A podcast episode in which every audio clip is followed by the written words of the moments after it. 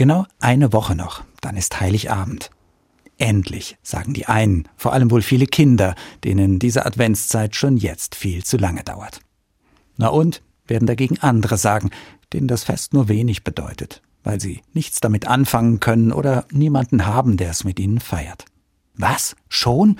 Das rufen eher die, die grad vor lauter Hektik kaum noch zur Besinnung kommen, denen noch alle Geschenke fehlen und die noch gar nichts vorbereitet haben. Es ist eine ziemlich bunte Gemengelage in diesen Tagen kurz vor Weihnachten. Und da hinein heißt es in den katholischen Kirchen heute, freut euch. So heißt nämlich dieser dritte Adventssonntag. Gaudete, zu Deutsch, freut euch. Ehrlich gesagt, lange hat das für mich immer ein bisschen wie ein Befehl geklungen. Irgendwie nach, jetzt freu dich endlich. Weihnachten steht vor der Tür und da hat man sich gefälligst zu freuen.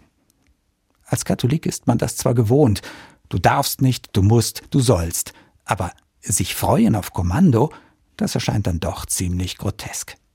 Und so ist es wohl auch nicht gemeint. Freut euch, das soll eher heißen, ihr dürft euch freuen. Ihr habt Grund dazu.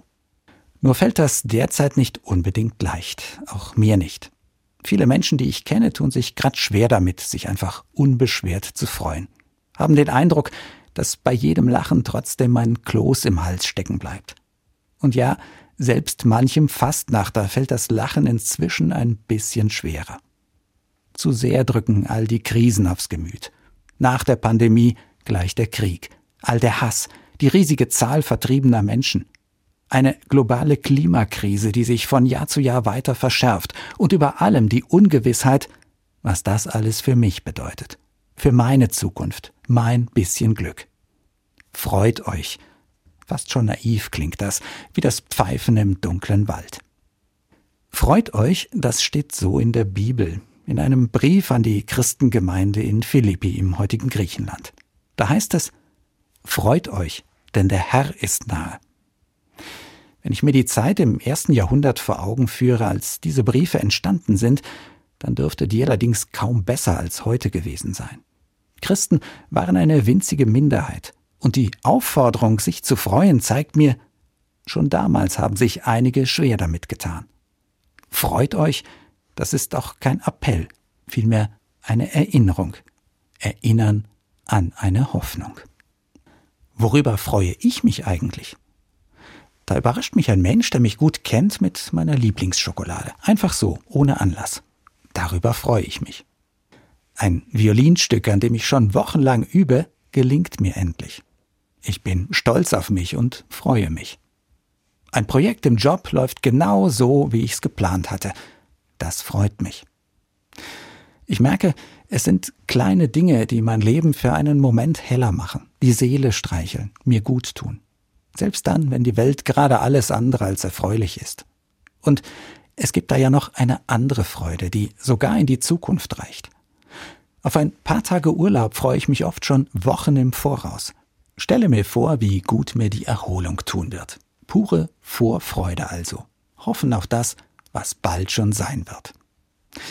So eine Vorfreude müssen die Christen damals gehabt haben. Fest haben sie darauf gehofft, dass Jesus bald wiederkommen wird. Sicher, der war am Kreuz gestorben und jetzt im Himmel.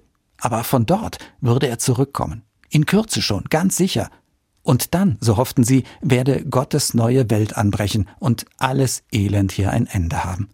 Glücklich würden sie sein. Darauf haben sie vertraut. Darauf haben sie sich gefreut. Und daran sollen sie sich erinnern.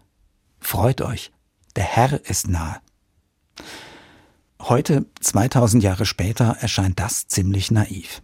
Trotzdem hoffe ich als Christ darauf, dass Gottes neue Welt kein Hirngespinst bleibt dass sie einmal sein wird, irgendwann. Die Bibel spricht in menschlichen Bildern davon, von einem neuen Himmel und einer neuen Erde, wo Gerechtigkeit herrscht, wo kein Tod, keine Trauer, keine Klage mehr sein wird. Aber wie und wann das sein wird, das weiß ich nicht. In einer Woche ist Weihnachten. Da erinnern sich auch heute noch Christinnen und Christen überall auf der Welt, dass Gott diese Welt nicht vergessen hat, dass er in einem Menschen in diese Welt gekommen ist. Konkret und greifbar.